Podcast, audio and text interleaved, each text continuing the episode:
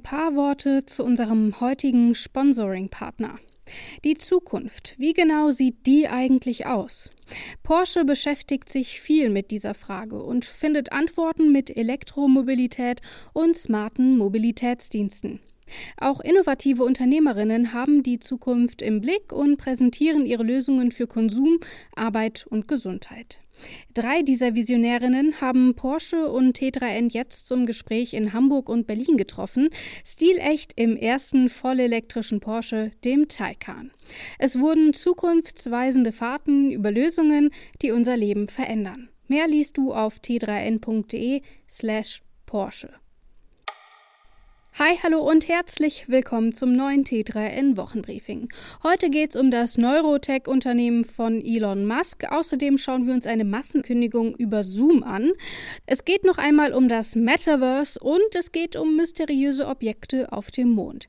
Natürlich darf auch der Praxistipp der Woche nicht fehlen und wie immer der Hinweis, alle Artikel findest du in den Show Notes oder direkt auf t3n.de. Fangen wir an.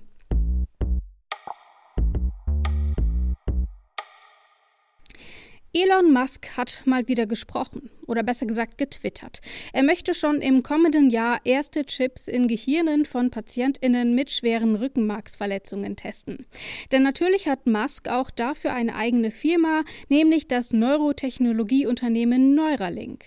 Angenommen, Elon Musk übertreibt ausnahmsweise mal nicht und Neuralink wird im Jahr 2022 nach Schweinen und Affen tatsächlich erstmals ein sogenanntes Brain-Computer-Interface Interface, kurz BCI, in den Kopf eines Menschen setzen. Wäre das dann die ultimative Sensation? Mit Uther Array und BrainGate gibt es noch andere Unternehmen, die teilweise schon seit Jahren an BCI forschen und auch bereits erste Tests an und mit Menschen durchgeführt haben. Wieso steht Neuralink also so im Fokus? Ist das alles nur der übliche Musk-Hype? Nicht wirklich, denn auch wenn die konkurrierenden Neurotech-Unternehmen bei den Tests schon weiter sind, ist es der Ansatz des Musk-Unternehmens, der den Unterschied machen könnte. Neuralinks Implantat hat etwa die Größe einer Centmünze und wird direkt in die Schädeldecke eingearbeitet. Musks Unternehmen umgeht damit das Infektionsrisiko, das vielen Konkurrenten Probleme macht. Die Geräte werden oft nämlich im Hirngewebe eingesetzt und von dort aus werden dann Daten per Kabel an einen Empfänger auf dem Kopf gesendet. Neuralink hingegen will die Datenübertragung über Bluetooth ermöglichen. Vereinfacht gesagt bedeutet das, der Chip im Kopf wird komfortabler. Ob Musk damit die Welt verändert, liest du auf t3n.de. Wenn der Chef oder die Chefin einen spontanen Videocall einberuft, passiert in der Regel etwas Wichtiges. Und wenn noch 900 Kolleginnen im selben Call sitzen, muss die Hütte brennen. Dass dann allerdings eine Sammelentlassung folgt, ist doch eher ungewöhnlich. Aber genau das ist nun passiert. Der Chef der Hypothekenbank Better.com eröffnete ein solches Meeting nämlich so. Wenn Sie in diesem Anruf sind, gehören Sie zu der unglücklichen Gruppe, die entlassen wird. Da hatte jemand wohl weder Zeit noch Lust, 900 Einzelgespräche zu führen. Hype Mehr Hype Metaverse. Die Nachrichten zum vermeintlichen Nachfolger des Internets explodieren zurzeit regelrecht.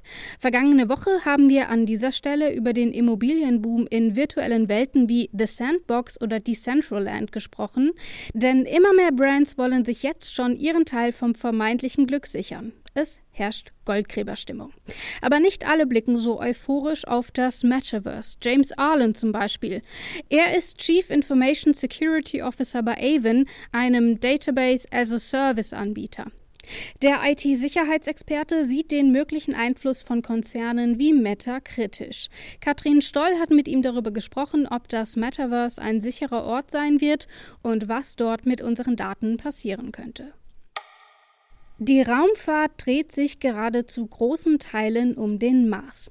Dabei müssen wir gar nicht so weit schauen, um unentdeckte Flecken zu finden.